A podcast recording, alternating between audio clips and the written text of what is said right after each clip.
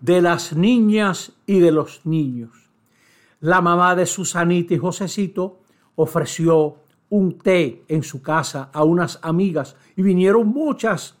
Y la mamá le decía a Susanita y Josecito, miren esos niños que han venido con sus madres.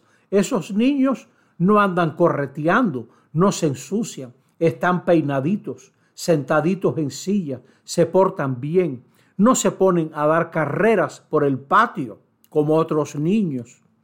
Y luego que se fue toda la gente, las señoras y sus hijitos, Susanita y Josecito iban recogiendo las sillas, los vasos, los platicos plásticos.